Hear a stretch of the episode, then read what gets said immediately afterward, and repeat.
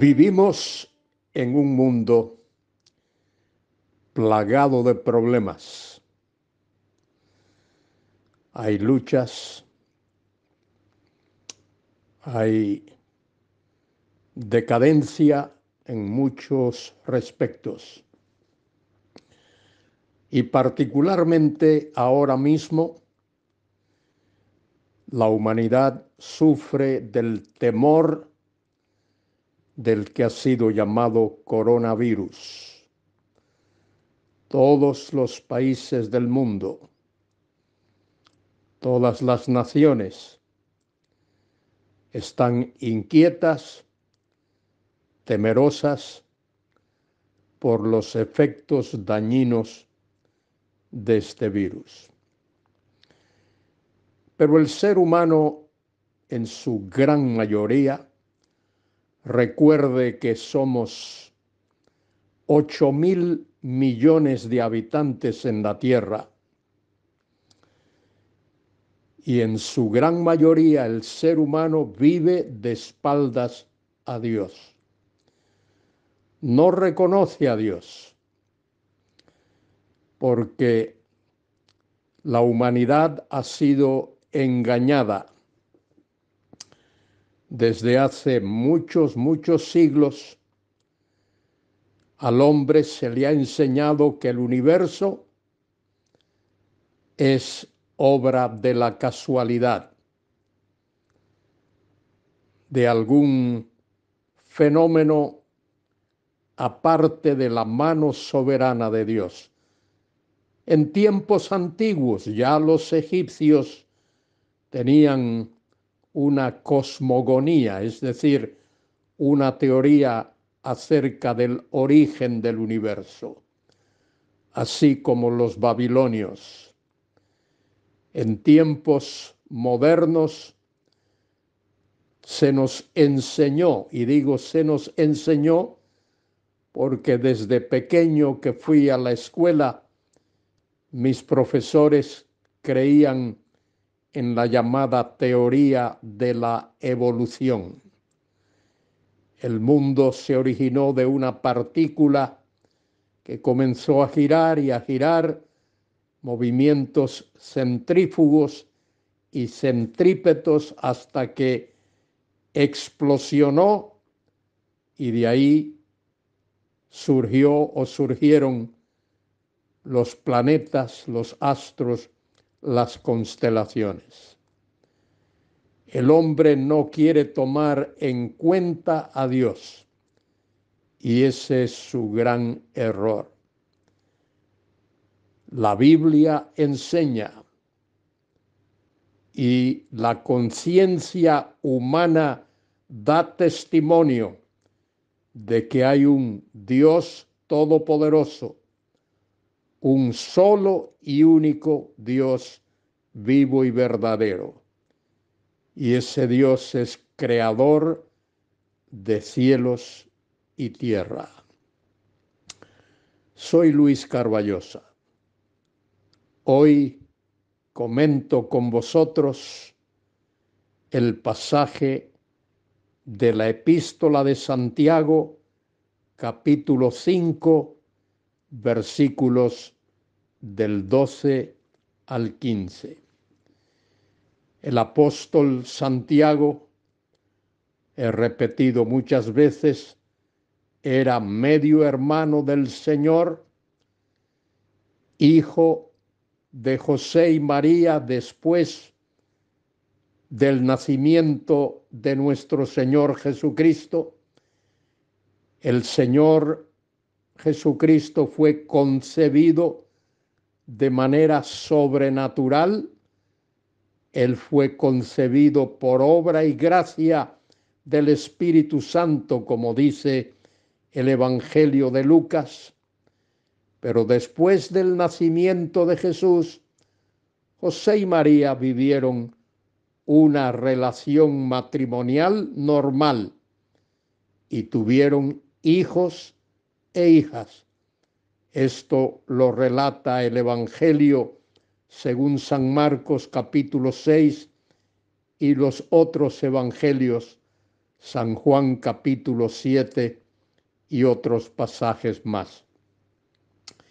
De manera que este Santiago, medio hermano del Señor, convertido a Cristo después de la resurrección de nuestro Señor, según primera los Corintios 15, 7, este Santiago llegó a ser el pastor de cristianos judíos, judíos que se habían convertido al cristianismo y ahora estaban dispersos y sufriendo por varios sitios del imperio romano. Pero no solo eso, sino que estaban en problemas entre ellos mismos.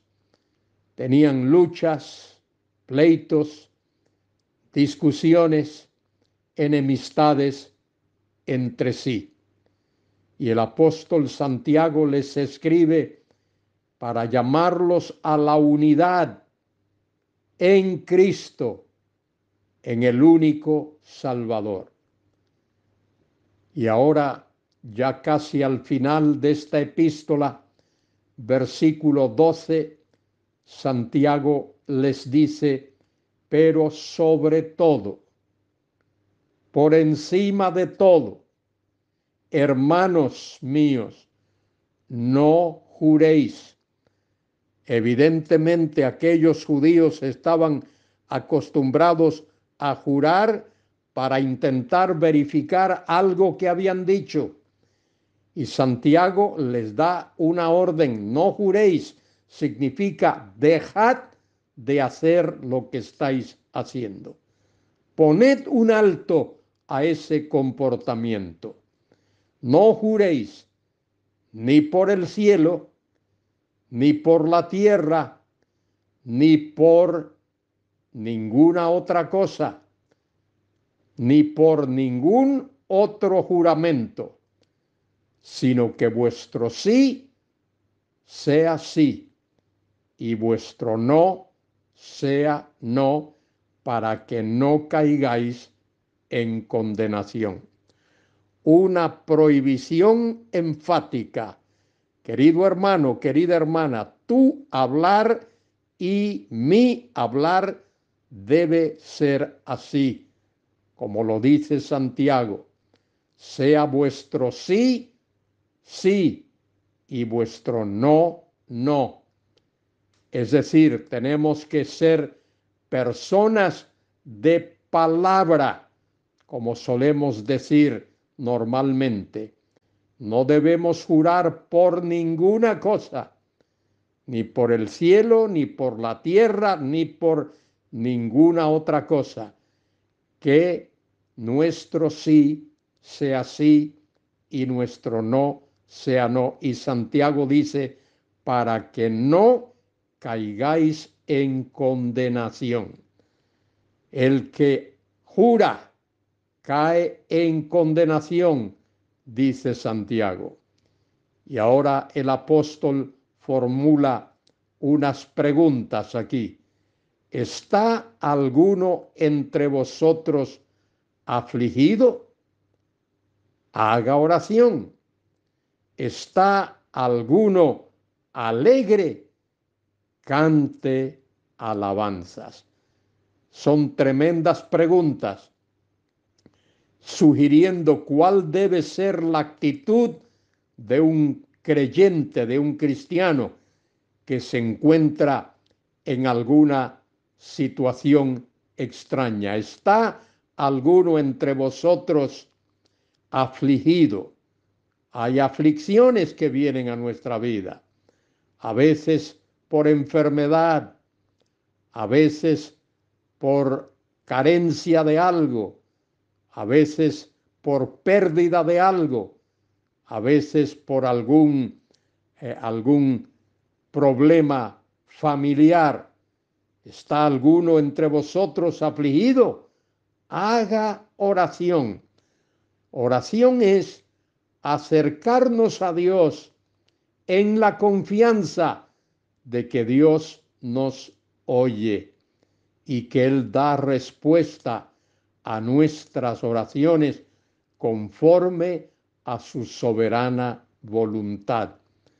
Ahora, nos acercamos a Dios para orar, no solo para pedir, querido escuchante, querido hermano, querida hermana, orar no solo es pedir, orar también es dar gracias a Dios. Damos gracias a Dios por lo que Él ha provisto, por lo que Él ha dado. También la oración implica interceder por alguien que tiene problemas. No solo debemos pedir cuando oramos, debemos de interceder por otros y debemos de dar gracias. Y por encima de todo, la oración implica adorar a Dios, adorarlo en espíritu y en verdad. Dice Santiago, ¿está alguno alegre? Cante alabanzas, la alegría. Hay muchos himnos que podemos cantar en alabanza. ¿Está alguno enfermo entre vosotros? Dice Santiago, pregunta, llame a los ancianos, a los dirigentes de la congregación, tal como lo dice allá en el Antiguo Testamento, en Deuteronomio capítulo 7, los ancianos, los dirigentes de la congregación, llame a los ancianos y oren por él. La expresión ahí es, oren sobre él, ungiéndole con aceite en el nombre del Señor. Esa expresión, ungiéndole con aceite, significa dándole un masaje en su cuerpo para que haya circulación sanguínea, para que la sangre circule por el cuerpo. El ungir ahí no se trata de un rito religioso, ni nada de eso, ni cosa semejante. Ungirle ahí significa darle un masaje de cabeza a pies al enfermo para que la sangre le circule y dice Santiago, en el nombre del Señor, confiando en el Señor, que tiene poder para sanar. Y dice Santiago, versículo 15, y la oración de fe salvará. La palabra salvará ahí significa librará, librará al enfermo de esa enfermedad, de ese dolor, de esa dolencia que tiene. Y el Señor, observe que es el Señor quien lo hace, y el Señor lo levantará. Y si hubiere cometido pecados, le serán perdonados, asumiendo que esa persona confiesa su pecado delante de Dios. Cuando un creyente peca, y puede hacerlo, y lo hace de hecho, debe confesar delante de Dios. Cuando un creyente ofende a otro, debe confesar. La confesión es importante y la oración de fe, dice allí otra vez el versículo 15, salvará, librará al enfermo y el Señor lo levantará. Y si hubiere cometido pecado, si hubiese tropezado, si hubiese caído, si esa enfermedad ha sido resultado de algún pecado, dice que el Señor lo perdonará, les serán perdonados. Si el creyente confiesa su pecado delante de Dios, el Señor perdona su pecado. Querido hermano, querida hermana, vivimos en días peligrosos, tiempos difíciles, tiempos de desorientación en el mundo. Es importante que tú y yo abramos la palabra de Dios busquemos la dirección de Dios en su palabra y alcemos nuestros ojos al cielo. En confianza, en fe, creyendo y confiando en nuestro Dios. Y si hay algún enfermo, orar por ese enfermo, como dice Santiago aquí, orad por él en el nombre del Señor y el Señor lo levantará. Las enfermedades son productos de la debilidad del cuerpo. Un día Dios nos va a dar un cuerpo que ya no sufrirá más enfermedad. Mientras aguardamos ese día, sigamos confiando plenamente en nuestro gran Dios y Salvador Jesucristo. A Él sea la gloria y la honra y la alabanza, ahora y por todos los siglos. Amén y amén.